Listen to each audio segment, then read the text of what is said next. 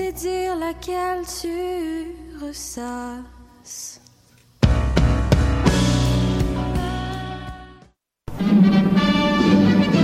Dans un monde où la société pestacle n'a jamais été aussi abrutissante, où le binge-watching fait office de passe-temps, où les zombies n'ont même pas la décence de se nourrir de cerveau, une équipe d'historiennes et d'historiens a le courage de lever le nez de leurs archives pour vous divertir sérieusement. Histoire de passer le temps, vendredi 16h sur choc.ca.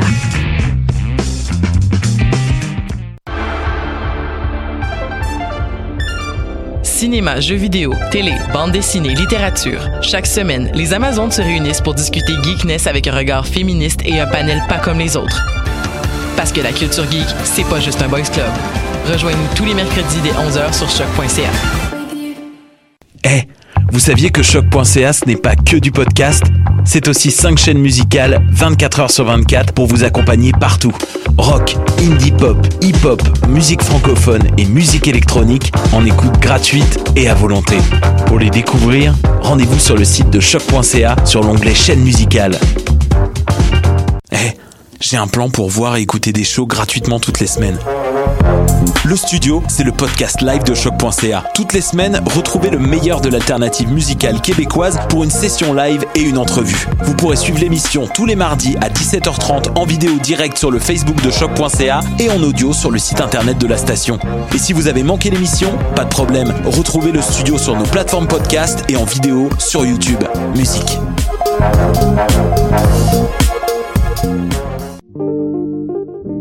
Pool Hip Hop, c'est ta référence en matière de hip hop sur les ondes de choc.ca. Chaque semaine, entrevues, chroniques, actualités et mix thématiques te seront présentés dans une ambiance décontractée. Le meilleur du hip hop, ça se passe chaque semaine sur les ondes de choc.ca. Bonsoir ou bonjour, c'est Oxpo Puccino et vous êtes sur les ondes de choc. c'est pour ça que ça bouge comme ça. Oh fucker, c'est Là.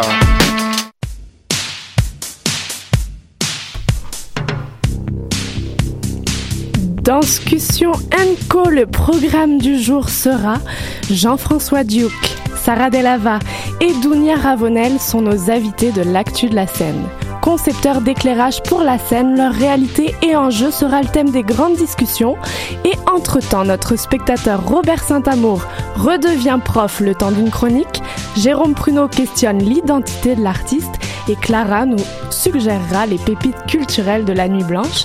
C'est parti pour 90 minutes culturelles. Jingle!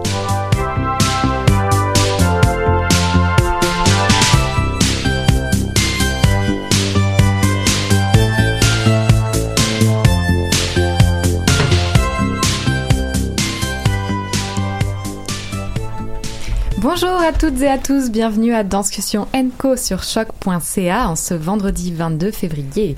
Tous les vendredis midi, Danscussion Co décrypte pour vous l'actualité des arts de la scène, danse, arts spectacles, société, culture, politique, musique. Pour nos 90 minutes culturelles de cette semaine, vous retrouverez les fidèles chroniqueurs et animateurs du vendredi, Alexia Martel à la régie, Robert Saint-Amour, Jérôme Pruneau, Maud Mazoroton-Buller et moi-même Clara Garzarek. Bonjour Clara. Salut, salut. Tout de suite, c'est l'actu de la scène, rencontre avec des artistes qui font l'actualité des scènes montréalaises. Maud, on a qui avec nous aujourd'hui? Ils sont trois. Trois invités aujourd'hui. L'interprète en danse Jean-François Duc. Bonjour Jean-François. On fait une, une petite note sonore. Bonjour Jean-François. Bonjour. Magnifique voix. L'artiste en danse et instigatrice d'atelier pour 9 à 99 ans, Sarah Delava. Bonjour. Et l'une des participantes à l'atelier de Sarah pour nous plonger en immersion, Dounia Ravenel. Bonjour Dounia. Bonjour. Merci à tous les trois d'être avec nous aujourd'hui. Je vais amorcer en vous situant rapi- rapidement pour nos auditeurs qui ne vous connaîtraient pas. Jean-François Duc, Duc, Duc, tu nous arrives de la ville de Québec, à la fois chorégraphe de tes propres œuvres, fondateur de la plateforme de recherche Bloc Danse à Québec. Tu es principalement, si je peux me le permettre, interprète pour les chorégraphes Lina Cruz, Daniel Bélanger, Karine Ledoyen, Lydia Vaguerer, Emmanuel Joute, Alejandro De Leon, Alan Lake et des événements spéciaux du Cirque du Soleil. Et j'en manque un évidemment, un chorégraphe en ce moment même à Montréal en tournée des maisons de la culture pour interpréter auprès de cinq artistes danseurs Partition Blanche, chorégraphiée par Harold Réaume, le fils d'Adrien Doss. C'est tout bon? Oui, c'est exact. Dévouée à l'art comme façon de se connecter à soi et à l'autre, Sarah Delava. Tu conduis des processus de création auprès de communautés variées, que ce soit avec des adolescents, des immigrants, des personnes aux prises avec une grande vulnérabilité psychique, des aînés ou encore des groupes multigénérationnels. Or, les berceurs du temps n'ont Ori, les berceurs du temps, la trace de ceux qui ont marché, les projets se succèdent. C'est également à titre d'interprète pour des chorégraphes comme Manon Lini, les sœurs Schmout, Emmanuel Jout ou Catherine Godet, que l'on a pu la rencontrer ou, encore dans un espace que tu as cofondé, l'espace Oriri, où est encouragée la créativité spontanée. Le 27 février, 12 semaines d'ateliers pour 9 à 99 ans aboutiront à une présentation publique intitulée En secret. J'ai tout bon aussi? C'est tout bon. Merci Sarah. Et pour nous en parler, l'une des participantes, artiste visuelle de vie, si mes recherches sont bien euh, menées quelque part, et de profession, Dounia Ravonel, tu peux me, me rectifier sans problème. Tu as embarqué dans cette aventure qui est en secret. Oui, c'est bien ça. Parfait. Alors, partition blanche d'un côté, en secret, à quoi conviez-vous les spectateurs? Je vais commencer avec Jean-François. On convie les spectateurs à venir euh, témoigner d'un long processus de création qui a été, euh, dont les spectateurs ont été euh, partie prenante du processus. C'est une œuvre qui a été créée à 80% devant le regard du spectateur. Donc, les gens sont invités à témoigner de tout ça, l'accumulation de plusieurs résidences un peu partout au Québec. Puis, vraiment, c'est une pièce quand même, je dirais, assez dense, mais dans le sens vraiment euh, euh, bien euh, rempli et où musique, éclairage, un côté très cinématographique qui est très présent dans le travail d'Harold. Puis, donc c'est ça, c'est vraiment comme l'ensemble d'une pièce qu'on a créé à partir d'un simple duo. Mm-hmm. dont euh, la partition blanche, qui est vraiment inspirée euh, du texte blanc et de la partition euh, en musique. Puis de vraiment un truc où ce qu'on a créé vraiment interchangeable, où tout le monde a pris le rôle de tous et on était capable de faire toute la matière. Puis on a vraiment construit la pièce autour de ça. On parle d'un système oui. très complexe auquel le spectateur assiste. Exact. On va revenir là-dessus par rapport à ton expérience d'interprète et comment ça s'est créé à l'intérieur. Je me tourne tout de suite vers euh, les, les instigatrices de En Secret. Sarah. Alors, euh, En Secret, c'est en fait c'est une suite donc de 12 rencontres ouvertes à tous et ce groupe euh, a cheminé sur 12 rencontres de 2h30 tous les mercredis soirs. Et puis l'idée est vraiment de, mener à un partage public de, des trouvailles, des découvertes, du cheminement qui s'est déroulé pendant ces 12 semaines. Donc, euh, ce à quoi le spectateur est invité, c'est comme une promenade parmi des temples des secrets. si on pourrait dire ça comme ça. C'est un projet aussi euh, multidisciplinaire, donc il y a des danses improvisées, il y a des danses chorégraphiées, il y a des petites minutes vidéo où chaque participant a amené une minute de vidéo pour parler sans parler de son secret ou d'un secret qu'il porte. On n'est pas juste fait d'un secret, on a fait de milliards de secrets. Euh, et on a aussi travaillé sur des peintures où chacun a pu aller euh, dessiner, peindre évoquer un secret et aussi on a travaillé sur des petits poèmes qui de nouveau qui parlent sans parler totalement de, de ces secrets qu'on a appelés d'ombre et de lumière parce qu'on est fait à la fois de secrets d'ombre et à la fois de secrets de lumière. Donc euh, voilà c'est comme un partage poétique dans lequel le spectateur va être invité à se déplacer de chaise en chaise de rencontre en murmure. Dounia de l'intérieur euh, à quoi invites-tu les spectateurs euh, Je pense que cette notion de partage, elle est euh, primordiale. De, ouais, de partager avec le public en fait nos, nos mouvements libres et euh, ce qu'on a construit tous ensemble. Parce qu'au fil de, ces rencontres, on est on s'est peu vu, mais en fait en 12 séances, il y a un lien assez fort qui s'est créé et on est... Je pense qu'on se sent tous assez à l'aise les uns les autres de pouvoir vraiment aller dans l'exploration du mouvement et du mouvement, du son. Et hum, je pense que c'est cette sorte comme d'espace qu'on a pu euh, explorer, qu'on espère peut-être pouvoir partager. Le tous ensemble, il est super intéressant et super pertinent dans les deux démarches euh, que vous représentez aujourd'hui. Est-ce qu'il y a une nécessité dans ce vivre ensemble, dans ce vivre en groupe? Et quelle force elle porte euh, ce vivre ensemble? Jean-François, Partition Blanche est une pièce composée pour plusieurs interprètes. Comment ça fonctionne et, et quel est le, le mécanisme des liens entre les interprètes? Ben, c'est sûr que, tu sais, euh, dans le travail euh, d'Harold, c'est toujours présent le- l'esprit de la collectivité. Mhm. Harold se, se distingue par les duos. Oui. On peut le, on peut le mentionner. Oui, vraiment, tu sais, puis euh, donc, était la base même, le mouvement fondateur, c'est vraiment la partition duo là, de, de la pièce de Partition Blanche. Mais j'irais juste dans, dans l'esprit de, de Partition Blanche où on est les six interprètes, trois hommes, trois femmes, tous, on fait tout. Mhm. Autant euh, dans, dans, dans les matières, il n'y a aucun, euh, comment je dirais, euh, c'est vraiment autant les hommes, les femmes, tout le monde porte tout le monde. Il y a vraiment un esprit de collectivité qui s'installe, puis aussi dans comment laisser place aux individus. À même la pièce qui est vraiment, on est les six en tout temps sur scène. Mhm. On a six chaises, rien d'autre. On est vraiment, euh, on parle collectivité et singularité au sein de la collectivité. ouais, puis de comment vraiment euh, souci d'empathie aussi, d'être vraiment juste de, de d'être là, réellement, Mhm. d'écouter et d'être témoin de ce que l'autre interprète a à dire soudainement euh, à ce moment-là dans la pièce pour ensuite basculer puis replonger ensemble? Et pour participer à plusieurs euh, créations plus, avec plusieurs chorégraphes, est-ce que tu trouves qu'il y a quelque chose de singulier dans ce travail-là, spécifiquement pour cette pièce, Partition Blanche? Oui. Est-ce qu'il y a une exigence aussi qui est appelée pour un danseur, pour un travailleur physique? Oui, ben c'est sûr que c'est euh, hyper physique, c'est hyper en mouvement. Tu sais, c'est vraiment, euh, mais ça c'est Harold, ça, ça en général c'est dans sa signature euh, chorégraphique. Mhm. Il est vraiment, c'est vraiment un, un- un amoureux du mouvement, tu sais, du. euh, Bavard du corps, moi j'aimais bien le, Ouais. le distinguer comme ça aussi. Ouais. Puis, euh, donc, euh, c'est ça, c'est très, quand même, ça, ça demande, tu sais, c'est quand même très exigeant. Puis, juste, relance-moi, pardon, la question, j'ai comme un petit peu oublié, j'ai fait un petit tour. On a. euh, pardon. J'étais- partie Ouais. aussi. Ouais, j'ai- comme. euh, J'ai voyagé un petit peu. Euh, Harold, la partition blanche, on va y revenir si Ouais, tu ouais. veux. On va ouvrir sur le vivre ensemble du Oui, côté de. En secret, la force du groupe. Sarah, qu'est-ce que tu y trouves? Et aussi à l'intérieur, quand on est en immersion, quelle est, le, quelle est la, la force d'être à plusieurs? Ouais.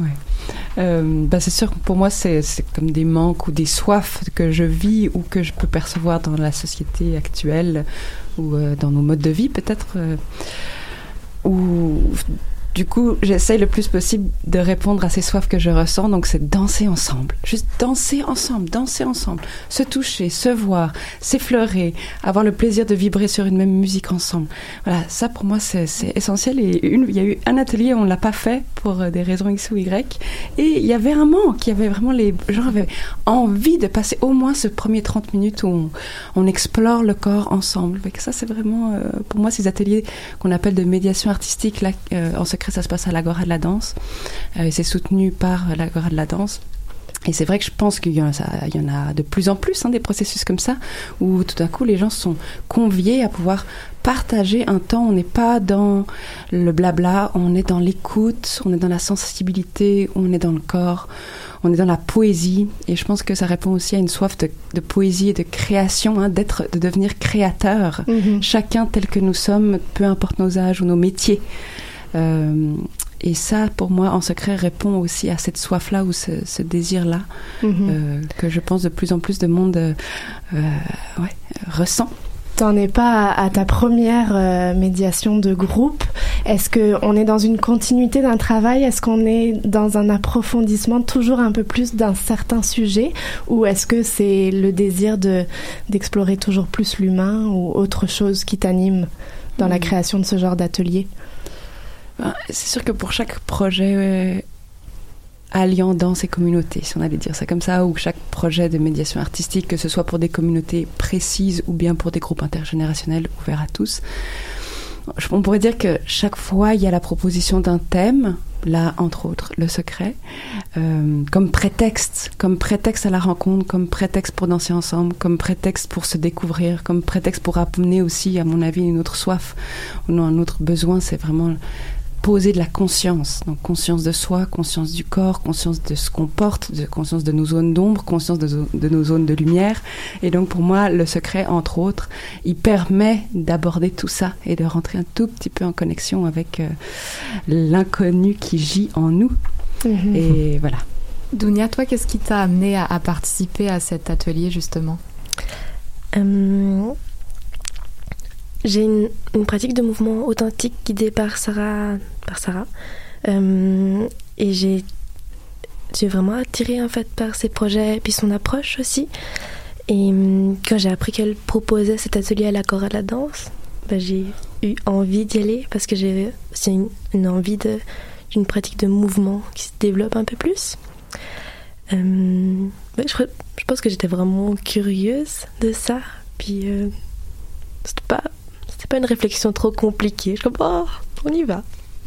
Et à l'issue justement de, de toutes ces rencontres, qu'est-ce que là tu retiens? Qu'est-ce que ça t'a apporté euh, personnellement? Oui.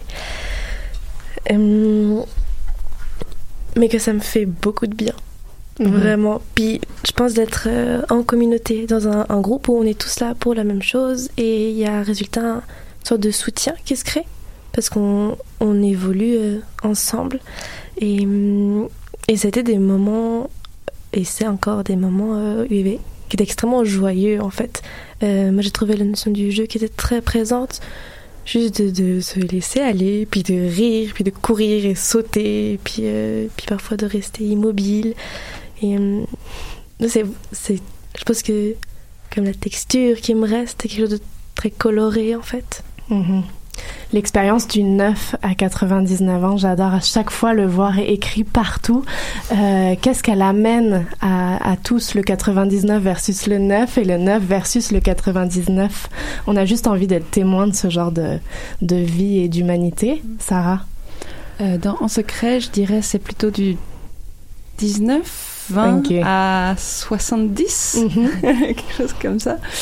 Euh, pff, vu que moi, ça fait tellement longtemps que je suis dans ce processus, ça, ça, je, je ne suis qu'émerveillée chaque fois. Je suis en constant étonnement. Je, mais je vois. C'est même plus quelque chose de spécial pour moi parce que je, je nage dedans à longueur de journée. Donc peut-être, je sais pas pour toi, Dounia, si ça, si ça a réveillé quelque chose en toi d'être avec des gens plus Si ça âgés. nourrit. Ouais. Mais extrêmement, c'est extrêmement nourrissant, puis c'est c'est merveilleux en fait, parce qu'on est tous dans, dans des parcours différents et, et on a tous des vécus différents. Résultat de pouvoir rencontrer tout ça, ça amène plein de qualités différentes en fait de présence. Et euh, bah, ça, il y a beaucoup de circulation, en fait, ça circule beaucoup entre nous. Est-ce que tu ressens qu'il y a eu des limites ou des défis à surmonter que tu ne pouvais pas imaginer? Particulièrement le secret, on peut dire que c'est il y a un travail de confidentialité, d'intimité. Euh, Qu'est-ce qu'on décide de révéler ou de garder dans l'obscurité? Euh, Pour toi, Dounia Oui, puis surtout dans le contact avec l'autre, on a eu beaucoup de, moments où on devait bah, se laisser aller à l'autre aussi, comment donner, donner son poids, donner une partie de son toucher. Puis ça, c'est particulier, des fois d'entrer en contact avec des personnes qu'on ne connaît pas forcément. C'est une, une intimité bah, sensorielle. Et hum, puis il y a comme une petite marche à passer de oh, ok on y va puis les deux on y va ensemble en fait pas juste l'un donne puis l'autre résiste ou faut que les deux on y aille complètement ensemble On sent la force dans la vulnérabilité, comme consolider la vulnérabilité de chacun aussi, qui est assez intéressante. Je vais ouvrir sur partition blanche en essayant de ne pas oublier mes questions. Partition blanche.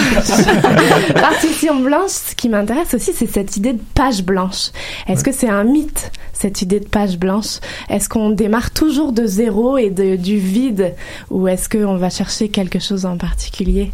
Pour toi, Jean-François, comment ça a fonctionné? Oui, ben, c'est sûr que Partition Blanche, ça a commencé dans le cadre de l'expo Corps Rebelle au Musée de la Civilisation, dont il y avait à même la salle d'exposition qui y avait euh, un petit studio. Puis Harold, ben, cherchant, veut, veut pas, ça fait quand même plusieurs années qu'il crée, que c'est un chorégraphe quand même établi à Québec. Puis euh, il cherchait quand même à trouver une autre porte d'entrée, que il n'est pas intéressé à juste créer du mouvement pour en créer. Ça, ça à la base, c'est vraiment pas, même si ça fait partie de lui, d'être en mouvement, de vraiment avoir des propositions très dansées. Mais là, de voir comment créer vraiment une rencontre, puis euh, d'où il a décidé de faire, bon, de rassembler, oui, quelques interprètes dans ce cadre-là, ce qui avait vraiment en mode très laboratoire, c'est vraiment ex- exploration, puis d'inviter les, les, spectateurs à témoigner, à juste regarder, à faire euh, du in and out en bon français. Mhm. puis, euh, donc c'est ça. Puis, euh, il avait vraiment commencé tout simplement, il crée toujours de manière spontanée. Donc, je pense que oui, pour Mhm. répondre à la question, de vraiment, je pense que c'est possible, mais c'est sûr que chaque page blanche vient vraiment avec notre état, notre esprit à nous comme artistes, comme créateurs. Donc, c'est sûr qu'elle est déjà un peu teintée, cette page blanche-là. Il y a déjà Mhm. un petit, euh, un petit euh, quelque chose qui, euh, qui vient déjà rapidement se définir, cette page-là, je dirais. Mhm. Il y a aussi toute la question du risque qui se retrouvait dans, dans tous vos communiqués. Est-ce que, en tant qu'interprète, tu ressens qu'il y a un risque particulier à participer à cette euh, création? Oui, ben tout le long du processus, pour être honnête, parce que il y avait beaucoup de magie qui se créait en résidence devant les spectateurs, tout ça. Puis là, après nous, ben ok, il y a quand même la date. À un moment donné, on va se retrouver en salle, puis ça va être un spectacle. Donc, comment amener ça, puis comment créer cette rencontre-là? Donc, c'était vraiment un truc qui était assez... On s'est beaucoup questionné à ce niveau-là. Puis, même à ça, même une fois que la pièce est là, est complètement écrite, je dirais, il y a vraiment un côté où que la part de risque, je la trouve encore présente, même si tout est écrit, parce qu'il y a vraiment l'espèce de, relation qu'on a instaurée entre nous, tout ça où ce que on saute dans le vide. on espère que l'autre nous attrape. On est, juste au niveau de la gestuelle comme telle, mais aussi euh, juste dans le début euh, du spectacle où euh, on a commencé, on on fait une genre de mini partition blanche, vraiment un prologue dans le silence, tout ça, puis vraiment dans la rencontre avec le spectateur, puis ça, je trouve qu'au niveau du risque, dans le sens que pour nous, de, ok, on y va, on fait confiance à notre rythme interne on écoute, on entend absolument tout dans la salle. Ça Chose veut, veut pas, ça va teinter. Assez rare. Parfois, les artistes sont totalement coupés Ouais. du, du spectateur. Oui, puis donc il y a vraiment ce, ce petit moment-là où, avec le public, on prend le temps de se rencontrer. On sent vraiment qu'il y a un moment où, que, OK, tout le monde quitte leur journée, tout le monde, OK, on est arrivé, on s'installe, OK, OK, puis on se connecte ensemble, puis là, on rentre comme dans la matière. Beauté des calendriers, on, on réalise à quel point vous- chacune des propositions est tournée vers l'humain, pour l'humain, pour le partage et la rencontre. C'est à voir, évidemment, le temps file et nous devons déjà nous quitter. Merci à tous les trois d'avoir euh, été avec nous. Je vais rappeler les dates sans me tromper. Euh, partition blanche, dernière prend l'affiche euh, à la Maison de la Culture Ri- Rivière des Prairies demain, samedi 23 février. Production Le Fils d'Adrien Danse d'Harold Ré- Réaume. Et les présentations publiques finales qui clôturent ces 12 semaines d'ateliers en secret auront lieu le 27 février. Et si vous n'avez pas votre place, désolé, c'est complet. Vous ne pourrez qu'espérer une séance de rattrapage. Mais en attendant, vous pouvez suivre le travail de Sarah Delava. Merci à tous les trois d'avoir été parmi nous aujourd'hui. Nous vous souhaitons de bien belles aventures. On vous retrouve la semaine prochaine, Sarah. Retrouvons-nous juste après l'air de rien de l'artiste Live Stalls. Vous écoutez Danscussion Co. Nous sommes le 22 février 2019.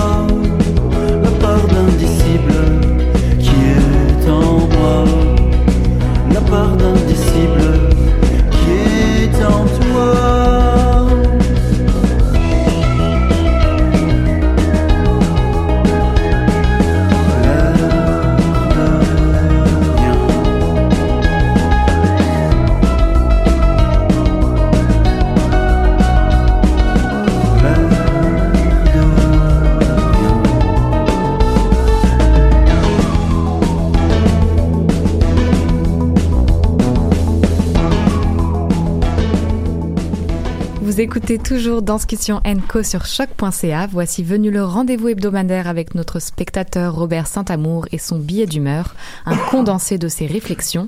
Voici quand le spectateur se fait prof et c'est signé Robert Saint-Amour. Merci Clara. Excusez, petit moment de décalage. Bonjour à vous tous. Ah bon, je, avertissement à tous, à toutes. Cette chronique sera fortement colorée de science par l'enseignant, de chimie que j'ai été. Parce qu'un début de la science est de tenter de modéliser et d'expliquer un phénomène ou un ensemble de phénomènes. Euh, ça, ça m'a toujours allumé. Voilà donc pourquoi je vous propose euh, de le faire pour la danse.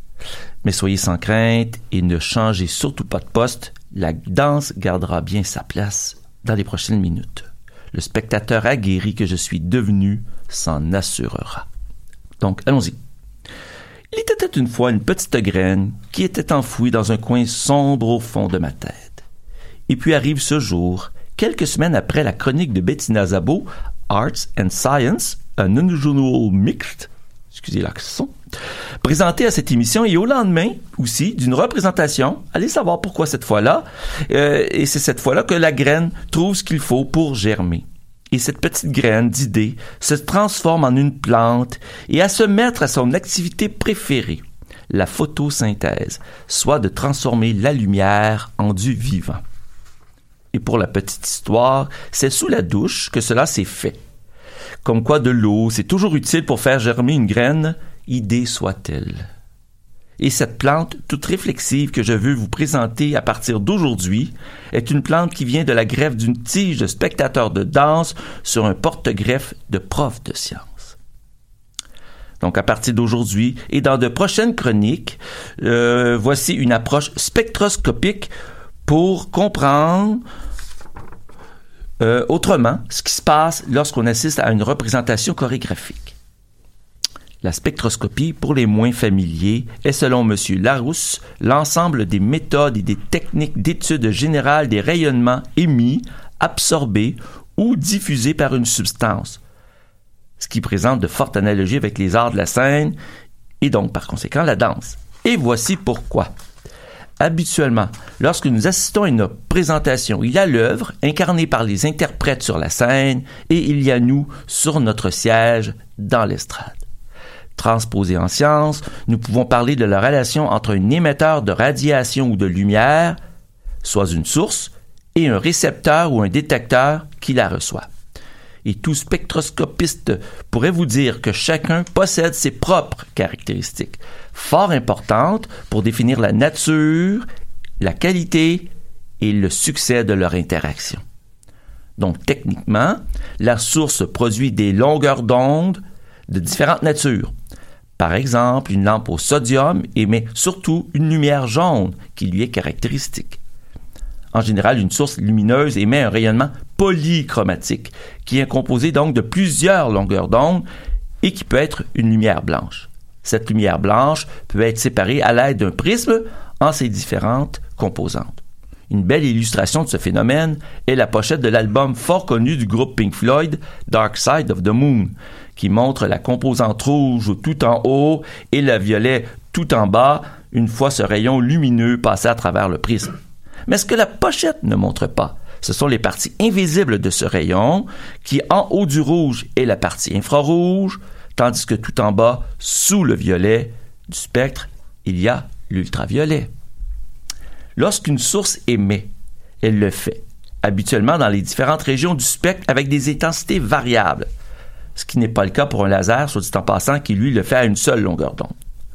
De son côté, le récepteur reçoit la radiation émise avec une sensibilité variable selon les régions du spectre. Il se peut donc qu'une source soit fort intense dans une région spectrale, mais que le récepteur, lui, soit totalement insensible et n'ait par conséquent pas de réaction. Comme nous pouvons être sourds au son d'un sifflet à ultrasons, tandis qu'un chien, lui, le percevra de façon fort claire et Robert. C'est quoi le lien de ce long préambule, tout scientifique, euh, en fonction de la représentation chorégraphique? Eh bien, en danse, il y a l'œuvre, qui est la source de radiation. Et il y a le spectateur qui en est le détecteur et qui reçoit les différentes ondes émises par l'œuvre. Dans cette œuvre, tel un rayonnement lumineux, il y aura la partie visible, la chorégraphie, les costumes, la trame sonore, l'éclairage, évidemment, que tous pourront voir. Cette partie visible l'œuvre- de l'œuvre euh, peut être différente selon le type d'œuvre, comme peuvent l'être le buto par rapport à la danse urbaine. Et il y a aussi les parties invisibles de cette œuvre. Comme pour la lumière, il y a d'abord les infrarouges, qui sont pour moi la partie émotion de l'œuvre. Celles qui touchent nos tripes, des émotions qui seront de nature différente. Voilà en gros ce que constitue la partie infrarouge de l'œuvre sur laquelle je vous reviendrai à un autre moment. Il y a aussi la partie ultraviolet de l'œuvre, toute aussi invisible, qui, elle, s'adresse à notre tête, à notre rationalité, à nos connaissances et ou à notre bagage culturel l'intention et le message que le ou la chorégraphe veut ou souhaite nous transmettre. Et ça aussi, je reviendrai plus tard.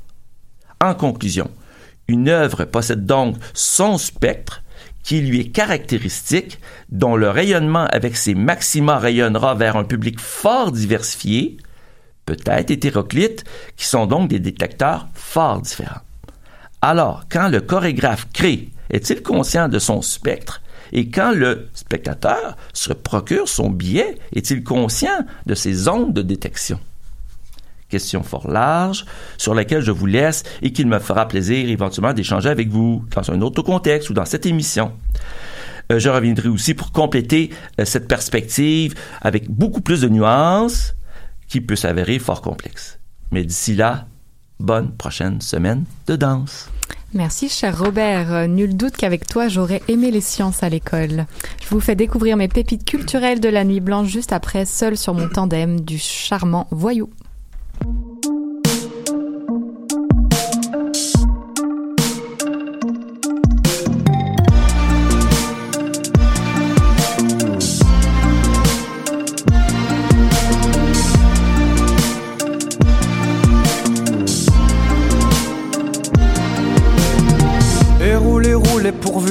Jamais rien ne vous arrête. Écroulez, croulez souvent sous l'amour et sous ses dettes. J'ai bien l'âme à vous envier, mais c'est le cœur qui m'arrête. Car bientôt plus fort que vous viendra se joindre à la fête.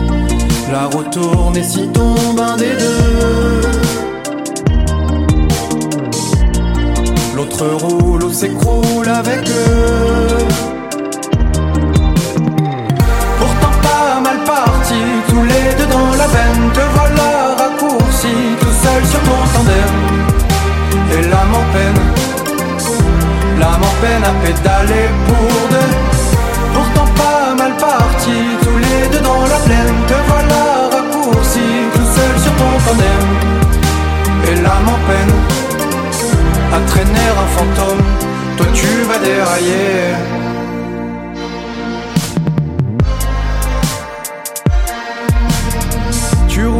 Et parfois s'en vont chercher tes mirettes Au-dessus de ton épaule pourvu qu'elles y trouvent une tête. Ton dos s'ennuie de voir filer des armées de pâquerettes Et pleure de n'avoir plus personne à qui faire la causette.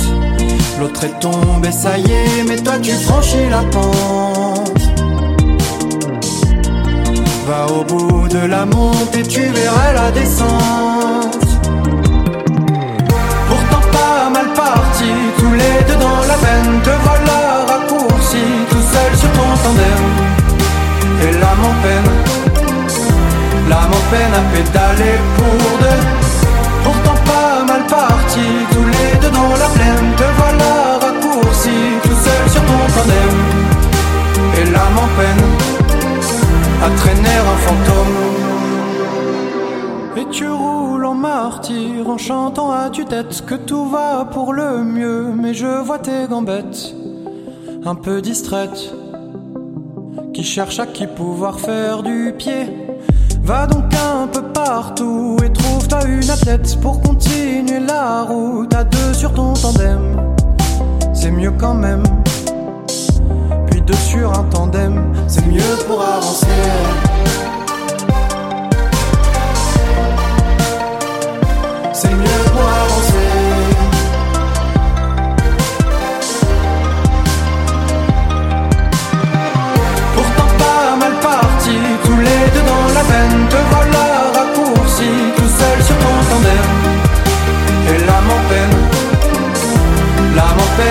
d'aller pour deux.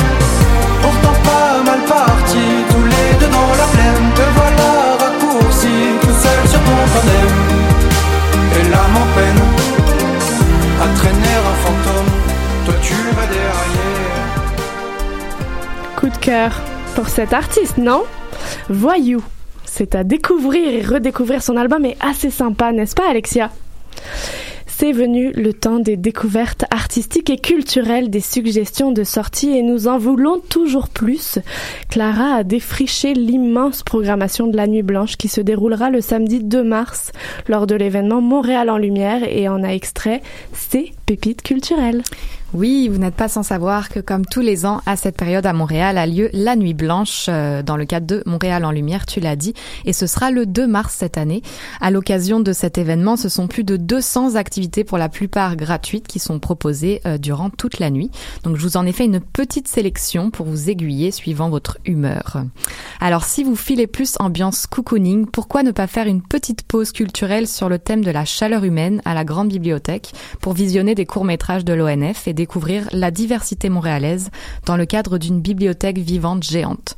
Vous pourriez aussi aller vous enfoncer dans un siège du cinéma du parc bien au chaud pour visionner une projection gratuite de courts-métrages québécois retenue pour la dernière édition du festival plein écran.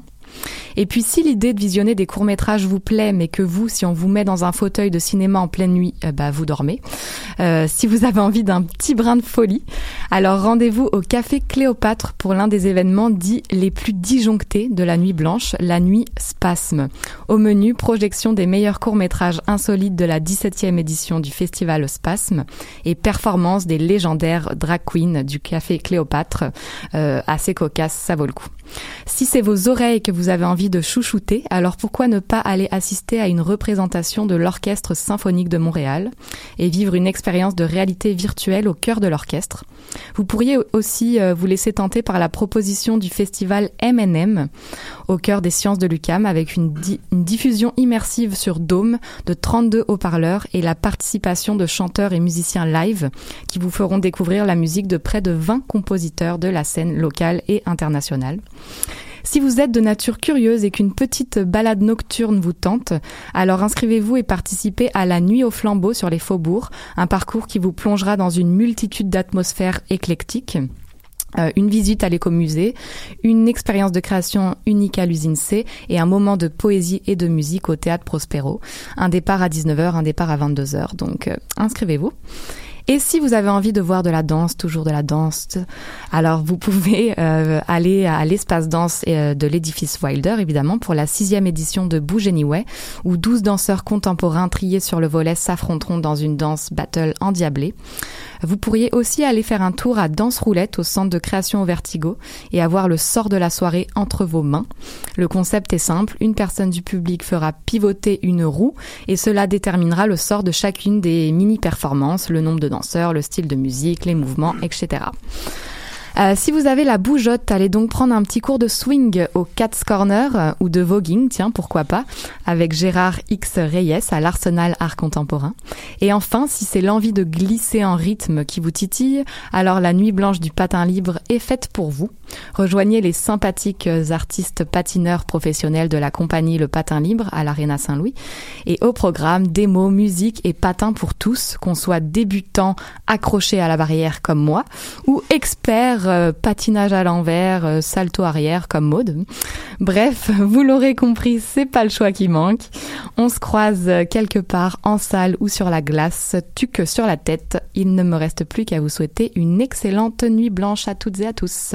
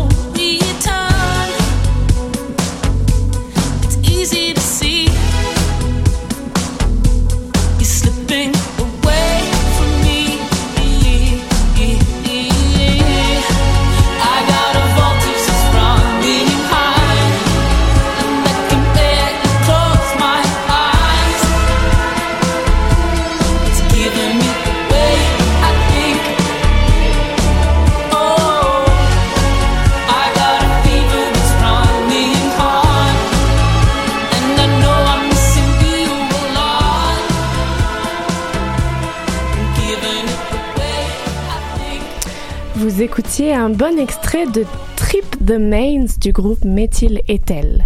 Et nous sommes de retour sur choc.ca à Danscussion Co. Jérôme Pruneau est de retour avec sa chronique En eau vive. Avec lui, nous plongeons dans une dizaine de minutes mettant en relief des faits de société, des événements politiques. Il y a deux semaines, Jérôme Pruneau signait La vie en partage, que vous pouvez toujours réécouter en podcast. Et cette semaine, il signe ceci, l'identité d'artiste to be or not to be.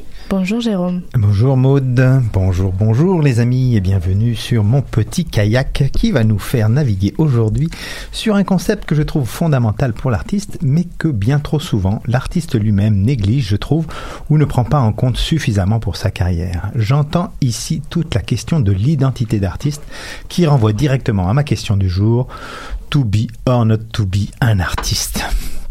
Alors, je suis en effet de ceux qui ne sont plus capables de donner 20, 30 ou 40 pièces pour voir un spectacle de musique, par exemple, durant lequel je vais m'ennuyer à regarder l'artiste habillé comme monsieur, madame tout le monde dans son salon, donner son show et l'entendre me dire entre chaque tune, alors ma prochaine chanson, non, pitié, c'est imbuvable, on paye, sapristi, faites un petit effort. Et euh, si ma chronique se concentre ici principalement sur les artistes en musique, nul doute que tous les artistes doivent considérer cette réflexion liée à l'identité. Alors allons-y. Le concept d'identité, en fait, c'est assez nouveau puisqu'il apparaît seulement dans les années 1960 sous la plume d'anthropologues et de sociologues, et notamment dans le champ de la culture au sens anthropologique. Il a été depuis largement utilisé au point de devenir un concept fourre-tout où les définitions se sont multipliées. Mais une chose simple à retenir, c'est que l'identité se construit toujours sur une dialectique entre faire partie d'un ensemble et être unique dans cet ensemble uniformisation et singularité. On est tous des Québécois, mais je suis le seul et unique Jérôme Pruneau dont les caractéristiques permettent de me définir sur ma carte d'identité. Ainsi, chaque individu possède sa propre identité qui le rend bien sûr différent de tous les autres. Ce qui veut dire que l'identité est d'abord appréhendée comme un phénomène individuel. Alors de ce contexte, être artiste ou avoir une identité d'artiste, ça veut dire quoi? Eh bien, au regard des éléments liés à l'identité qu'on vient de voir, être artiste revient à savoir qui l'on est, ou plutôt qui on veut être, ou qui on veut incarner. Car de ce choix dépend ce que l'on diffuse en tant qu'identité, c'est-à-dire en tant que message, en tant qu'image, en tant que valeur, en tant que personnage ou représentation d'un personnage. Si au cours d'une carrière, les directions ou les choix artistiques peuvent changer, ce que l'on a décidé d'être nous colle à la peau de longues années. Car le public tend toujours à croire ce qu'on lui montre. Il faut donc se construire une identité puis la décliner constamment et si possible une identité la plus, réduite possible et la plus simple possible. Pourquoi, me direz-vous? Eh bien parce que le processus de représentation de monsieur et madame tout le monde vis-à-vis d'une image vise toujours à réduire cette image au maximum en gardant ce qui le concerne dans son environnement. C'est l'exemple type de l'étude qu'ont réalisé Albert et Postman en 47 sur le processus de la rumeur démontré dans leur ouvrage The Psychology of Rumor une personne observe une photo pendant une vingtaine de secondes. On lui demande ensuite de relater ce qu'il a vu à une autre personne à qui on demande d'en faire autant de ce qu'il a compris ou entendu à une troisième. À la huitième personne, ce qui est raconté n'a quasiment plus rien à voir avec ce qu'il y a sur la photo. Ainsi, la photo d'un blanc tenant à la main un rasoir dans un métro se transforme en celle d'un noir qui agresse un blanc avec une lame de rasoir. Le phénomène de légende urbaine suit ce même processus. Autrement dit, ce processus spontané s'effectue selon trois étapes. La réduction d'une part, l'accentuation d'autre part et l'assimilation. Dans les premières communications, au nommer la plupart des détails, c'est la réduction. Mais ceux qui subsistent sont accentués, l'accentuation, pour enfin être assimilés à notre propre environnement en les rendant cohérents par rapport à notre groupe d'appartenance. C'est l'assimilation. Alors les artistes risquent eux aussi ce même genre de processus dans la perception qu'on a d'eux ou dans leur nomination. Un exemple simple. On est passé de Céline Dion à Céline, de Elvis Presley à Elvis ou de Salvador Dali à Dali. Et je ne donne ici que des exemples de noms. Mais il y a aussi des représentations qu'on associe. Par exemple, Rock Voisine est le beau chanteur d'Hélène, John Wayne est l'acteur de western, ou les Beatles sont les quatre de Liverpool, etc., etc. Le public ou les consommateurs veulent que l'image qu'ils ont de quelque chose soit leur réalité. C'est pour ça que des touristes qui vont en Espagne veulent voir des joueurs de castagnettes ou des danseurs de salsa à Cuba, au risque de devoir embaucher d'ailleurs des danseuses libanaises par exemple pour les imiter. Et c'est bien là le drame. Bref, une identité d'artiste recoupe plusieurs réalités qu'il faut maîtriser ou du moins auxquelles il faut réfléchir. D'abord, il y a l'identité physique. Quelle image de soi et ou personnage on donne à voir? Puis il y a l'identité artistique. Quel message on veut faire passer par son art? Enfin, l'identité scénique. Quel environnement on déploie. L'identité perçue et ressentie dans la mise en scène. Alors l'ensemble de ces éléments construisent l'identité que l'on vend, ou du moins l'identité à laquelle le public va croire, ou celle qu'il va réduire, je vous renvoie plus haut, pour vous aimer, parce que c'est ça quand même ça le but en tant qu'artiste. Il faut dès lors choisir dans cette identité plusieurs caractéristiques qui vous démarquent. Au début d'une carrière, on conseille parfois aux jeunes artistes d'affirmer d'abord leurs différences, ce qui va les distinguer avant de rejoindre des critères généraux. On a vu souvent cette recherche de différence dans les accessoires, qui sont autant d'éléments pour renforcer la singularité personnelle et construire son image. Les étoiles faciales d'un Antoine Graton ou le beau chapeau d'un Jamiroquai. Idem pour le caractéristique physique d'un personnage qui doit coller à l'identité mise en valeur, avec laquelle il doit cadrer. Regardez par exemple Feu, la magnifique Césaria Evora, avec son personnage ridé, ses pieds nus, qui a renforcé son caractère authentique qui collait à sa musique, mais aussi à son lieu de vie, le Cap Vert, où elle a tourné son premier clip, Saudade, pratiquement sans budget, mais qui collait si bien à son personnage, à sa musique et donc à son identité, qu'il l'a propulsé immédiatement au firmament des star systems. Certains artistes ont mis en avant des attributs physiques, comme leurs cheveux, Dalida, Herbert von Karajan ou la cousine de Maud, Mylène Farmer et sa magnifique chevelure rousse. N'est-ce pas Maud Elle me regarde avec des yeux de braise. D'autres ont mis en avant leurs yeux, justement, Annie Lennox par exemple, ou leur bouche comme Mick Jagger, ou leurs lunettes, Paul Naref ou Bono, ou encore leurs pieds, justement, comme John Baez ou Cesaria Evora. D'autres y sont allés avec un personnage plus sexuel, mettant en avant des attributs dans ce registre, comme les fesses d'une Kelly Minogue ou d'une Beyoncé, ou les seins d'une Samantha Fox ou d'une Janet Jackson. Dans cette recherche d'identité, le nom lui aussi devient un attribut capital, car le choix d'un pseudonyme crée un destin et une personne et une autre personne que soi. C'est ce qu'on appelle bien sûr le persona, du latin persona d'ailleurs, qui signifie le masque ou le caractère. En portant un nom nouveau, un artiste s'autorise plus de liberté en coupant les liens avec son passé pour se tourner vers un destin imaginaire à créer ou pour entrer dans une famille rêvée ou fantasmée. Les exemples sont nombreux et nous pourrions jouer à ce petit jeu des devinettes, chers collègues. Alors, qui est Paul David Hayson 1, 2, 3. Il s'agit de Bono de YouTube. Et qui est donc Maria Magdalena Frida Carmen Calo Calderon? Facile. Vous l'avez compris, c'est Frida. Mais Jean-Philippe Smet, c'est Johnny. Bien, Johnny Hallyday. Elles en ont un sur trois. Ah là là, on voit les références. Alors, dans cette recherche d'identité, certains affichent simplement leur ambition juste par ce nom qu'ils choisissent et incarnent. Prince voulait être prince, Queen sans doute une reine, ou Sex Pistol, je vous laisse deviner. Ou Pour M. ne citer. Ou M, par Mathieu exemple. Chédid. Voilà.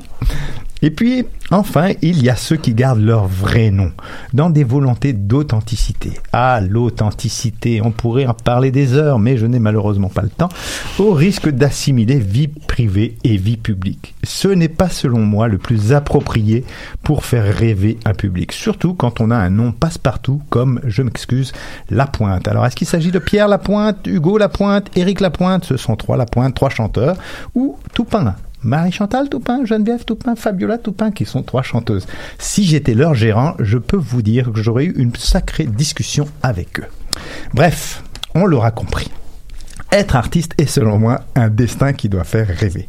La question de l'identité en est la pièce maîtresse et cette variable doit être travaillée solidement pour sortir du lot et faire en sorte qu'un public vous aime, ami artiste, et durablement. Sinon, vous savez ce qui va se passer? Eh bien, voilà ce qui va se passer. Le public va quitter vos spectacles avant la fin en chantant ce petit air d'une certaine Edith Piaf. Non, rien de rien. non, je ne regrette rien. Et voilà, allez à Jacques Taest, à tout bientôt. Il se fait plaisir, Jérôme Pruneau, alias Tellement. Jay. On se retrouve juste après l'artiste Lou Adrian Cassidy et son titre Les Amours immatures pour découvrir la réalité et les enjeux des concepteurs des éclairages pour la scène. Dernière partie de l'émission. Restez à l'écoute sur Danscussion Co.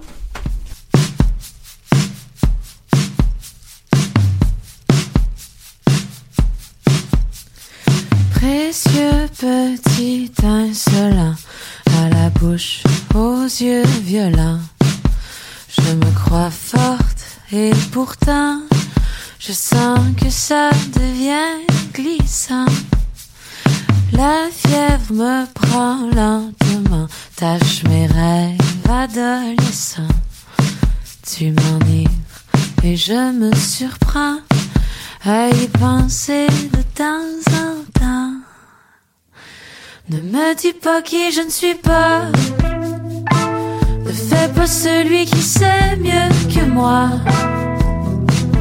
Ce que les filles de mon âge ont envie des gars de ton âge. Épargne-moi le cinéma de tes remords et je ne sais quoi. Parfois les filles de mon âge ont envie des gars de ton âge.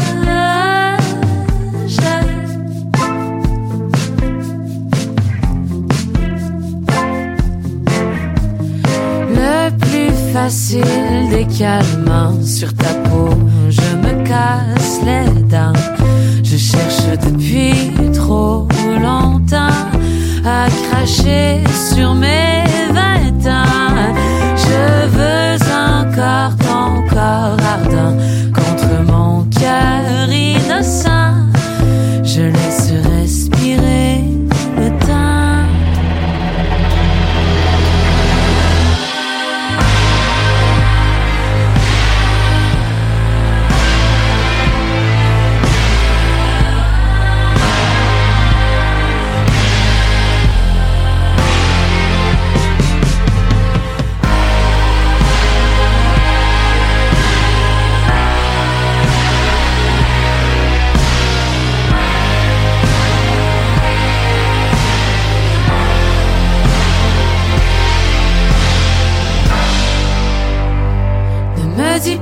je ne suis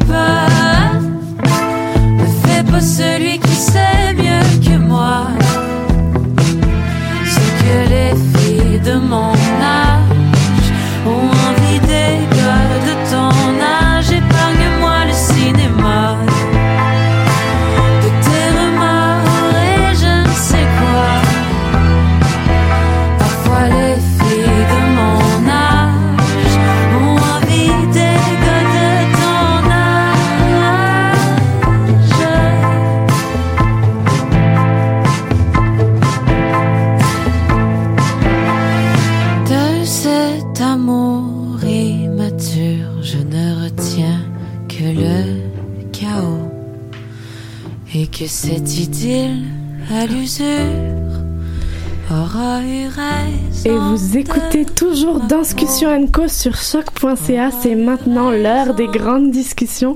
Une rencontre avec des acteurs culturels autour d'une thématique proposée. Quelle est-elle cette semaine, Clara?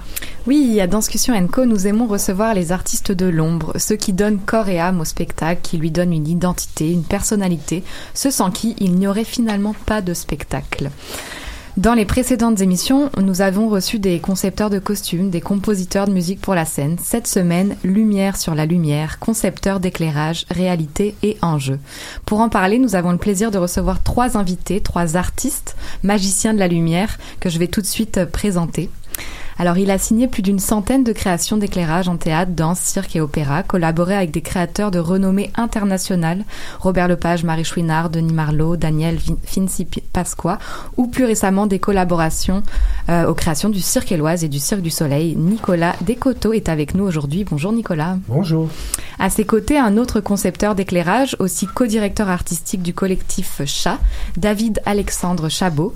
On a pu euh, voir son travail au théâtre, notamment auprès de Nini Bélanger ou plus récemment de Michel Maxime Legault. En danse, il a collaboré notamment avec Audrey Bergeron, Ariane Boulet ou encore Frédéric Gravel avec qui il part en tournée euh, régulièrement à l'international depuis plusieurs années. Bonjour David Alexandre. Bonjour. Et enfin, il est commissaire, concepteur lumière et scénographe et a signé la conception lumière et la scénographie d'une centaine de créations en théâtre, danse et pour l'opéra, tant sur la scène montréalaise qu'à l'étranger. Il s'agit de Cédric Delorme-Bouchard. Fasciné par l'architecture et les théories de l'espace, son travail de la lumière est en rupture avec toute forme de naturalisme au profit d'une exploration du rythme et de la composition. C'est ce qu'on peut lire dans sa biographie et j'aimerais bien t'entendre sur ça un peu plus tard. Depuis 2017, il développe aussi une pratique de metteur en scène en présentant Lamel, sa première mise en scène à l'usine C. Bonjour Cédric. Bonjour. Alors merci à tous les trois d'être avec nous euh, aujourd'hui pour parler euh, conception euh, d'éclairage. il y a quelque chose d'un peu magique avec la lumière, c'est un langage en soi.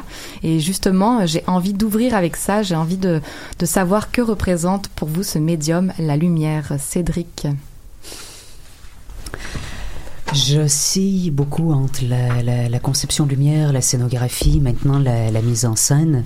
Mais pour moi, le point de départ, peu importe, même lorsque je signe une scénographie, ça reste la lumière. Et comme metteur en scène, je peux absolument pas me passer non plus de la lumière. Pour moi, c'est le point de départ de toute création, euh, de mon point de vue à moi d'artiste, donc concepteur évidemment, mais comme metteur en scène, mon point de départ avant de savoir exactement la manière dont je vais aborder le, le, texte, la partition chorégraphique, c'est l'espace lumière qui va être mon, euh, mon point d'ancrage à partir duquel je vais commencer à développer le, le concept ou la ligne directrice du projet. Euh, tout à l'heure, en lisant bon, un petit bout de, de bio, tu demandais sur euh, mon approche euh, à, ce qui est, euh, à ce qui nommé. Et je dirais, je suis très proche de l'architecture dans, ma manière d'aborder mon travail, dans la manière dont j'aime aller documenter mes références, mes inspirations. Pour moi, je construis des espaces et je le fais autant comme concepteur lumière, comme scénographe ou comme metteur en scène. Je construis avant tout des espaces qui vont recevoir des corps. Mhm. David Alexandre, pour toi, qu'est-ce que ça représente euh, ce médium, la lumière? Ben, Moi, j'ai une approche un peu différente. Euh, pour moi, je suis là pour euh, servir l'œuvre sur laquelle je travaille. Fait que je travaille avec, beaucoup de gens différents. Je travaille en théâtre, en danse, puis même en théâtre, je travaille avec différentes compagnies qui sont plus comme quand je travaille au Denise Pelletier, comparé à quand je travaille dans un petit studio avec Projet Mu. c'est différentes expériences. Fait que pour moi j'approche ça différemment de la, de la manière, de, dépendamment de quel créateur avec qui je travaille. Euh, euh, par exemple, euh, avec Nini Bélanger, là, je, fais un nouveau, un nouveau spectacle, puis je suis arrivé dans la création avant que le texte soit là. Fait là, pour moi, je, peux être beaucoup plus impliqué dans la, création, puis mon, concept peut être beaucoup plus absorbé par le, par les acteurs puis les metteurs en scène qui sont là. Fait là, ça devient partie plus du show. Mais il y a certaines autres productions où j'arrive un peu plus tard dans le processus, où là, il y a un spectacle qui existe, puis après ça, moi, je viens juste essayer de, de ramener les, les, choses, puis de mettre en focus des bonnes, des bonnes affaires euh, qui, veulent, qui veulent pousser plus loin. Fait que c'est un peu comme ça que je travaille, moi, au niveau de la lumière. Sur mesure, si sur on mesure, peut dire. Un peu, ouais. Travail sur mesure. Nicolas? Oui, mais j'aborde avec... Euh, J'en beaucoup David parce que c'est... Euh, moi, c'est un art euh, sans être, euh, comment je dirais, euh, on est on est des créateurs euh, de l'ombre, mais aussi des, artisans. Moi, je me considère beaucoup plus comme un artisan, c'est-à-dire que je suis au service de, l'œuvre, au service de, de ce qui est proposé, et je considère l'œuvre plus grande que moi. Alors, je m'y insère, j'écoute, j'observe, et après, mon travail est beaucoup basé sur euh, une, donnée plus euh, ésotérique qui, serait la beauté. Alors moi, ce qui, ce qui, me, ce qui me fascine, c'est la beauté. Alors, c'est de mettre en beauté, euh, parce qu'il y a quand même une, une, donnée très essentielle de l'éclairage, c'est d'éclairer pour voir le, pour que le spectateur puisse comprendre et suivre l'action. on parle de la scène, bien sûr. Et dans un deuxième temps, ça serait de, de faire ressentir au spectateur euh, ben, de mettre en beauté, dans un, deuxième temps, de mettre en beauté euh, ou en, espace, un peu ce, que, ce que Cédric rejoint, c'est-à-dire euh, de, magnifier pour que le spectateur passe une belle soirée, et puis que les autres concepteurs soient, soient aussi emballés de, voir leurs œuvres illuminées. parce que il y a aussi la lumière du décor ou des costumes, comme la lumière de l'œuvre ou de la parole. Euh, pour le théâtre, par exemple. Et, euh, et sinon, ça serait euh, de faire ressentir au spectateur, des fois, la touche personnelle de, de, nous, de nous créateurs, faire ressentir des, une sous-couche du texte, par exemple, ou de la musique qui nous est personnelle, c'est notre lecture à nous, mais à- à- par, par contraction lumineuse ou euh, essayer d'aller chercher des émotions ou des, des sentiments ou des, des sensations chez le spectateur. Moi, c'est moi c'est ça qui m'a qui quand j'y arrive là, je suis vraiment content. c'est pas facile, mais euh, ouais, c'est de, resserrer euh, l'œil du spectateur sur un moment précis puis euh, c'est vraiment chouette à ce moment-là. Comment est-ce que ça a commencé? Est-ce que vous êtes né avec des yeux euh, particuliers? Est-ce que vous avez euh, eu un moment, un, flash, si je peux me permettre le jeu de mots? Oh, oh, Qu'est-ce oh. qui s'est passé? Euh, Qu'est-ce qui s'est passé? Est-ce que est-ce qu'on peut avoir une petite trajectoire à travers vos yeux? Euh, David Alexandre, tiens, c'est parti. Ben, euh, euh, moi, en fait, je viens d'une famille de musiciens. Fait que mes parents étaient musiciens. Euh, fait que j'ai toujours été un peu dans l'univers artistique, si tu veux. Euh, puis au secondaire, j'ai commencé à, à m'intéresser à la musique. Puis en, en m'intéressant à la musique, je suis allé à une école où il y avait du théâtre. Puis là, j'ai pogné la piqûre là, puis c'est là vraiment que j'ai embarqué, puis je suis tombé dans l'éclairage, puis j'ai vraiment, euh, j'ai vraiment pogné de quoi. Fait que c'est là que ça a commencé. Puis après ça, je suis rentré à l'école nationale euh, par la suite, puis je finis en 2006. Euh, puis c'est de là que ça, ça a tout commencé, mais c'était pas un flash. Il y a qui pas d'enfance euh, particulière où non, on a non, été non, non, c'est vraiment. je- on est arrivé, on s'est dit on va faire du théâtre, puis là j'ai fait ah wow, ok c'est ça, puis euh, on peut faire ça dans la vie, ok good. Fait que je suis parti, puis c'est comme ça que ça a commencé. Mhm. Cédric? Euh, j'ai toujours été intéressé par euh, les, les- les arts en général, que ce soit euh, même écriture, littérature, le, le- le cinéma, le théâtre, la danse.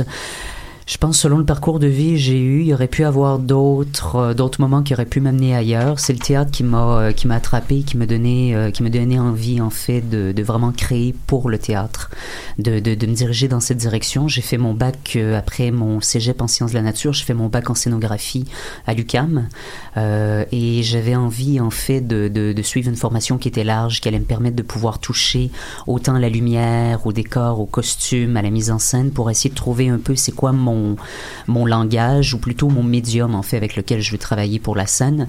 C'est la lumière qui s'est révélée à être euh, le médium qui était euh, qui était fait pour moi. Nicolas. Ah mon Dieu. Euh, moi, ça a commencé, là, j'ai une belle histoire. Ça a commencé, j'avais 12 ans. Moi, je vis ma passion. j'ai commencé à 12 ans parce que euh, c'est à l'époque où on allait faire du patin à roulettes le vendredi soir. Puis on allait niquer dans les coins sombres.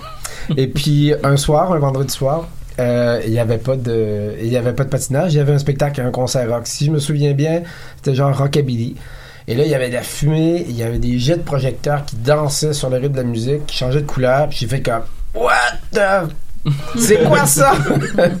et puis, euh, et puis après, c'est- je me suis mis à regarder ça d'un autre œil. Euh, euh, arrivé en ville, d'aller voir le premier concert de Rush. C'était un Rush. Et, euh, et là, j'ai été, euh, j'ai euh. Ensuite, les ai collectionnés, ces, ces concerts. Et puis, euh, un jour, mes parents m'ont dit Ah, tu vas venir au théâtre, viens au théâtre, lâche les concerts, viens au théâtre. je suis allé voir une pièce au Trident à l'époque. Et puis, j'ai vu les mêmes jeux de lumière dans la fumée, mais qui passaient à travers une fenêtre, qui avait une motivation, un ciel qui se levait, un coucher de soleil. Et puis, j'ai fait comme Ah, on peut faire la même chose, mais c'était encore plus beau, c'était encore plus euh, fin. Et puis là, ben, j'ai commencé à faire de la lumière, à vouloir en faire. à- et j'ai commencé au cégep à faire tous les, les- les spectacles dans les cafés. euh, à, c'était à, à l'époque que j'étais allé à Québec, à la salle Albert Rousseau. à- Mhm. et puis c'est comme ça. Et puis après, j'ai trouvé la formation professionnelle qui était. Moi, j'ai fait l'école de Sainte-Thérèse. Et puis euh, voilà. Ça n'a jamais arrêté. Vocation. On parle de, de conception lumière là, alors on, on sait bien qu'il s'agit pas juste d'éclairer une scène évidemment. Euh, qu'est-ce qui qu'est-ce qui ferait euh, vos, votre patte selon vous? Est-ce qu'on pourrait euh, vous, vous différencier, voir un spectacle et dire ah ça je sais, c'est c'est l'éclairage de Cédric, c'est l'éclairage de, de David Alexandre, c'est l'éclairage de Nicolas. Euh, qu'est-ce qui définirait selon vous vos vos, vos éclairages? Et est-ce que vous avez des inspirations particulières? Alors. Cédric. euh, Euh, dans mon cas, je dirais euh, Oui, j'ai j'ai quand même des, des, des figures qui reviennent très souvent de spectacle en spectacle. C'est certain qu'il y a la relation avec le metteur en scène ou le chorégraphe avec qui je vais collaborer, qui vient teinter le processus. Il y a la relation à l'œuvre sur laquelle on travaille, que ce soit une chorégraphie ou un texte de théâtre. Mais je sais que j'ai des formes, des, euh, des motifs qui reviennent régulièrement. Je pense qu'ils sont identifiables de l'extérieur aussi. Euh, lorsqu'on assiste à, la représentation.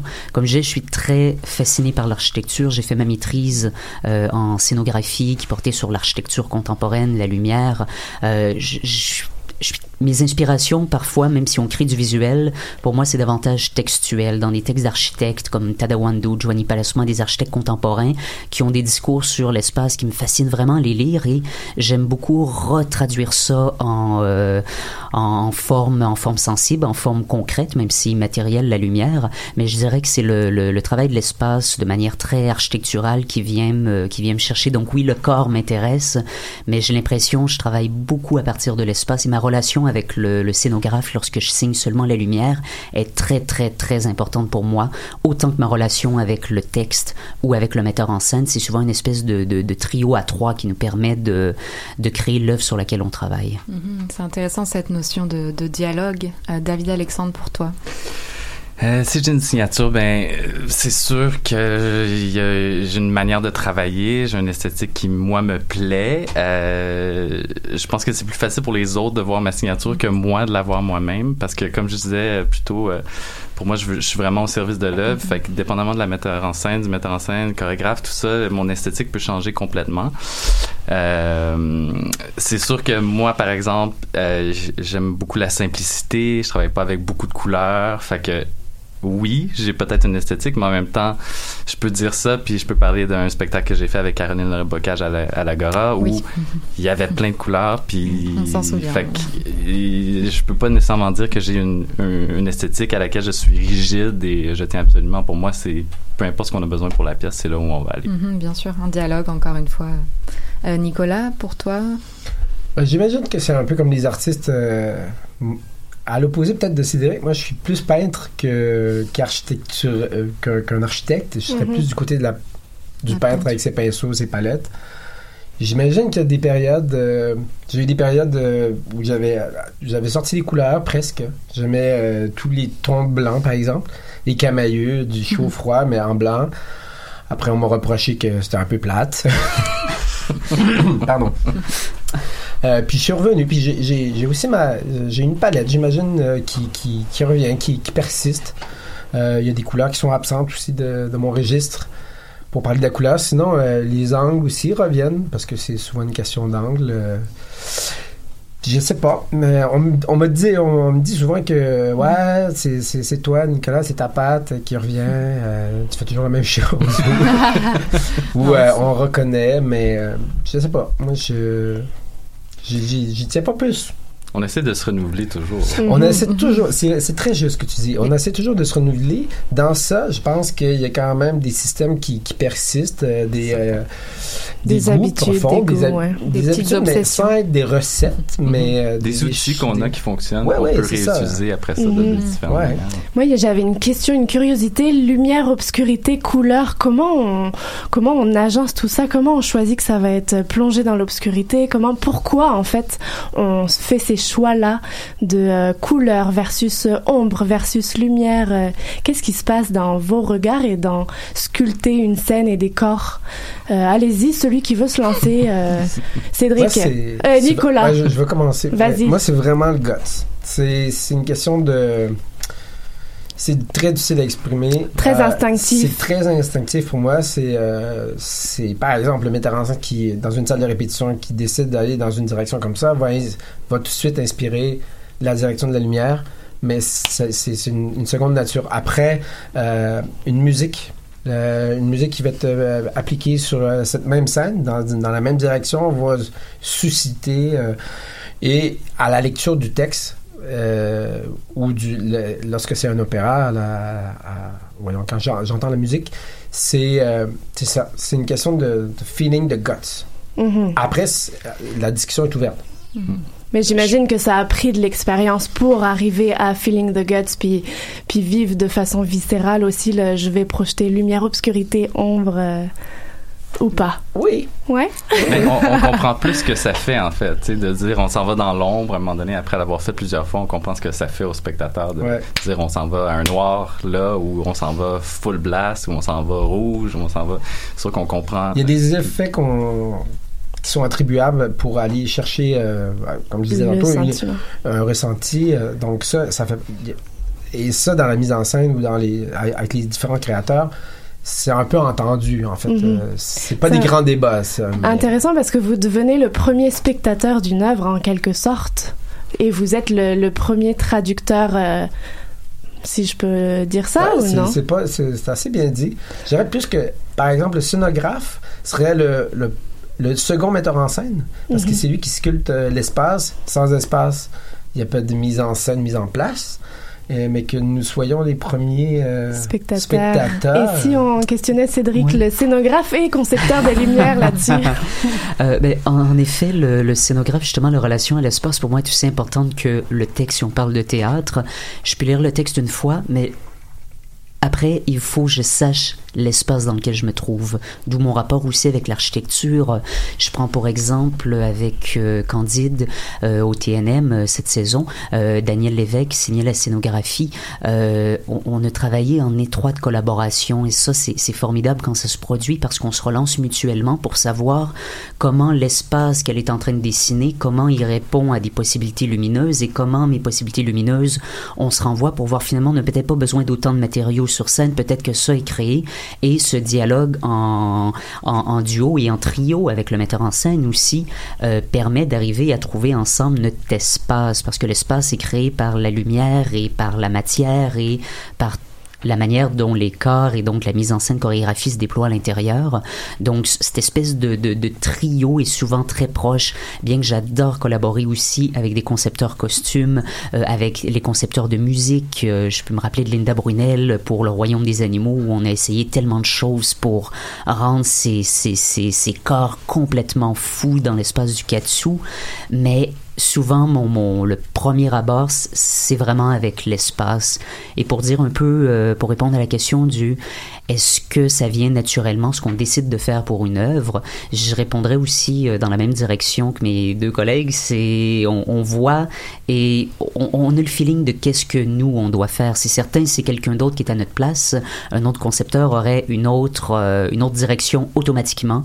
Mais en voyant un enchaînement, par exemple, premier enchaînement de répétition, on peut avoir un feeling de ce que ça doit être. Et même des fois, euh, sur un texte qui n'est pas encore écrit, euh, Nyota Mori au Théâtre d'aujourd'hui l'année dernière, euh, Sarah Bertium avait son, son pitch des trois grands tableaux du spectacle et c'était assez fabuleux parce que lorsque j'ai lu à la fin mes notes de première rencontre, ben, ce qui a été dit à cette première rencontre-là, même si je savais pas exactement comment ça allait se créer, se concrétiser, ces trois tableaux lumière-là qui représentent les actes, ben, c'est quand même la première inspiration d'une certaine manière. Il faut savoir s'écouter puis tout simplement le, le, ben, aller dans cette direction-là. Mhm. On sent que vous magnifiez, vous transfigurez, vous transcendez les œuvres, mais est-ce qu'il y a des moments où on se dit non, la lumière naturelle va suffire euh, et parfaite en fait, ou est-ce qu'il faut toujours la transformer cette euh, cette lumière ou la créer toute pièce? David Alexandre, je sens que tu t'approches du micro. Ben, euh, euh, moi, je- encore une fois, je vais, je vais parler du d'être au service de l'œuvre. Puis c'est des fois, tu vas aller voir un show, puis tu vas te dire, ben, il y a juste un cue d'éclairage, puis c'est ça qu'on a besoin pour ce show-là, puis c'est that's it, tu sais. Mhm. Fait que pour moi, ça dépend vraiment du travail qui est fait. Puis j'ai pas besoin comme concepteur de sentir que mon travail a affecté complètement la production à chaque fois que je fais un show. Il y a certains spectacles qui vont qui vont m'amener plus là, où mon éclairage va vraiment faire partie du, du, processus puis de la pièce. Où euh, j'ai fait un spectacle où euh, avec Nini Bélanger encore où c'était Beauté, chaleur et mort. C'est l'histoire d'un couple qui perd un, enfant à cause de- d'erreurs médicales. Le, toute le show, c'est les deux acteurs sur scène avec le bébé qui est pas là. Puis on a décidé que c'était la lumière qui allait faire le bébé. Fait qu'on avait juste une couverte blanche, un petit carré, puis c'était la lumière. Puis quand la lumière s'éteint, ben le bébé est mort. C'est super simple, mais ça, là, ça raconte une histoire. Ça fait partie du processus de raconter l'histoire. C'est pas toujours comme ça. Puis pour moi, encore une fois, ça dépend de l'œuvre. et des besoins. Oui, parfois la lumière sert la dramaturgie, comme tu dis. Oui, et- pour moi, c'est ce que j'aime le plus faire quand on est capable de se rendre là. Mais c'est pas toujours ça que le- la pièce a besoin. Curiosité, y a-t-il des fantasmes encore non assouvis dans vos carrières de milliers de créations? Nicolas, Mais il bien s'approche. sûr, il y en aura toujours. Est-ce qu'on a le droit d'avoir euh, une percée d'un futur euh, fantasme qui s'assouvira? Euh, peut-être. Mais bon, comme c'est euh, bientôt présenté, euh, je Ah. je gardais le Ah. secret. Mais je peux dire que c'est peut-être un fantasme qui, qui existe depuis fort longtemps et je pense que ce serait le- la dernière fois. Il y en aura pas. euh, c'est vrai, il y aura d'autres fantasmes lumineux, bien sûr, mais celui-là, je, le- je le réalise et pour. euh, trois ai- mots, trois mots qui nous Trois mots. euh, donneraient un indice. le- c'est c'est, euh, c'est fait avec des lumières incandescentes qui n'existent plus. On a eu beaucoup de problèmes à les trouver et euh, ça ne se verra bah, enfin, moi, je le ferai plus parce que c'était, ça a été un bordel. Ok, intéressant. Ouais, c'est, on est rendu là, mesdames et messieurs. Le LED est en train de prendre toute la place et les, les sources trop énergivores sont, Balayées de côté. Mhm. David, euh, Alexandre et Cédric, des fantasmes? Ben, euh, je dirais euh, peut-être un fantasme, mais pas nécessairement au niveau d'un esthétique ou d'un d'un effet que je veux faire, mais plus un fantasme dans le sens que pour moi comme créateur, j'aimerais ça euh, avoir de la place pour pouvoir créer mes propres productions, puis trouver le financement et la place euh, pour faire tout ça. Fait que un fantasme euh, Est-ce que c'est quelque chose de, de possible et de réalisable et de soutenable euh, quand on présente ce genre de dossier à- au gouvernement ou aux subventionneurs? C'est une bonne Ouais. question. Euh, à laquelle je n'ai pas la réponse. On peut t'envoyer les réponses si les auditeurs ont la réponse. Cédric, de ton côté, fantasme non assouvi. Non assouvi.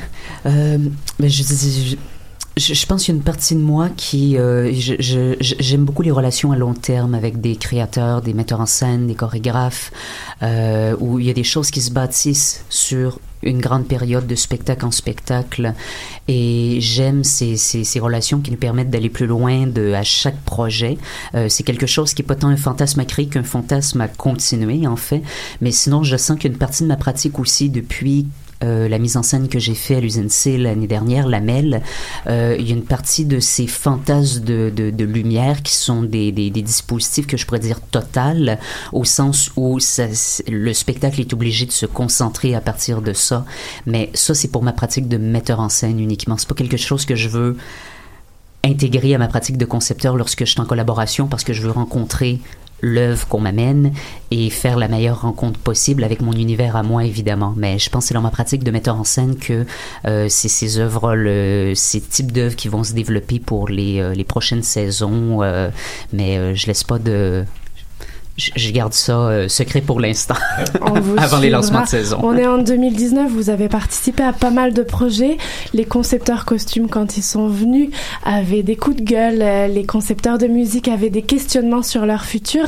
Est-ce que les concepteurs d'éclairage sont en bonne santé euh, dans le milieu? Est-ce que comment vous vous gérez ça? Est-ce que vous avez des envies, des enjeux, des risques, des limites à venir ou pas du tout? Vous avez l'air d'aller bien. Et oui, ils vont bien, je pense. C'est, c'est un sujet épineux. Oui. Je pense Oui. que euh, euh, les gens ne se rendent pas compte. euh, quand même, il y a beaucoup de travail qui est fait euh, pour arriver à, à ce qu'il y ait une première. Euh, si on met ça à l'heure, euh, c'est, c'est d'un ridicule. Et quand on l'expose, euh, on est pris un peu aussi au ridicule où on nous dit que ce sont les budgets, mais on n'a pas l'impression qu'il y a une volonté de vouloir Changer les changer les choses. Alors, les choses restent à plat. Euh, les coups de gueule, j'imagine, euh, euh, au costume, c'est... Les ateliers fermaient quand on les euh, recevait. il y a quelques années, quand même, on avait des beaux décors euh, un peu partout, euh, même euh, assez généralisés. Aujourd'hui, c'est c'est des tours de force qu'ils font pour arriver à créer des espaces euh, très limités, euh, qui sont très imaginatifs, mais il n'y a plus de thunes, so- soyons clairs, il n'y en a plus, et puis euh, il y a Et donc on en on tous. pas que. Mhm. Ouais. Ben, euh, ouais. Les, les artisans en pâtissent beaucoup. C'est important de l'entendre. Merci à tous les trois d'avoir été avec nous. Vous avez une actualité, chacun. Euh, Nicolas, tu repars sur euh, Serge Fiori, euh, Cirque Éloise, tout Oui. de suite au Théâtre Saint-Denis qui démarre la semaine prochaine. Eh oui. Oui, on peut retrouver aussi à Tangente Cédric avec son projet première euh, hier soir. Le projet s'appelle Dispositif et tu appelles euh, trois chorégraphes à, participer à ta scénographie et à, ta- à tes éclairages, si je me trompe pas. Exactement. En fait, c'est la même scénographie lumineuse que j'ai utilisée pour créer Lamel à l'USNC, que j'ai mis en scène et chorégraphié. Et cette année, à Tangente, jusqu'à dimanche, j'ai invité trois chorégraphes, Castelblas, Annie Gagnon, Gagnon et Camille Lassel-Wilsey, à se réapproprier mon dispositif et à chacun proposer une pièce avec nombre d'interprètes au choix. Intéressant. Et ce soir, après la, la- il y a une rencontre spéciale concepteur d'éclairage dont David Alexandre, tu feras partie, si je me trompe pas aussi. Tu as cofondé et co-créé avec Paul Chambers le collectif Chat Mhm. et ça vaut la peine de vous suivre. Est-ce qu'il y a une actualité où on va pouvoir venir découvrir tes éclairages très prochainement? Euh, ben, avec Paul Chambers, euh, c'est pas notre collectif, mais on va présenter euh, le spectacle de Ismaël Destiné Croisé à l'Agora qui s'en vient. Puis j'ai aussi un spectacle euh, à Denise Pelletier, euh, les, euh, la Société des poètes disparus qui s'en vient dans quelques semaines aussi. Merci à tous les trois d'avoir été avec nous aujourd'hui. On se retrouve la semaine prochaine. Euh, moi, je vous invite toujours à aller voir toujours plus de spectacles et je laisse les derniers mots à ma collègue Clara. Oui, euh, dernière minute euh, de l'émission et c'est avec le vivre ensemble, euh, vivre à plusieurs que j'ai envie de conclure. Euh, J'allais skipper cette partie, mais c'est correct. C'est les dernières minutes de l'émission, donc, et c'est avec le vivre ensemble, vivre à plusieurs que j'ai envie de conclure pour ma part, faire partie d'une audience, d'une conférence, d'une battle danse contemporaine versus danse urbaine, aller prendre des classes, des ateliers, aller patiner en groupe. Les propositions artistiques et culturelles pour exister en communauté ne manquent pas et sont traitées de plus en plus sur mesure pour nous, pour petits et grands. Et il n'y a rien de plus génial, c'est que les artistes seront toujours composés avec nos plus gros complexes. Je fais un clin d'œil à la première partie de l'émission et nos plus beaux défauts, parfois les, les mettre en lumière pour en faire nos meilleurs atouts. Alors c'est magique, à vous de jouer. Et donc les derniers mots reviennent à Clara. Merci à tous nos invités, collaborateurs et chroniqueurs du jour. Merci à vous, nos auditeurs. Nous vous donnons rendez-vous la semaine prochaine pour une nouvelle émission de Danscussion Co sur choc.ca. Bonne fin de semaine à tous.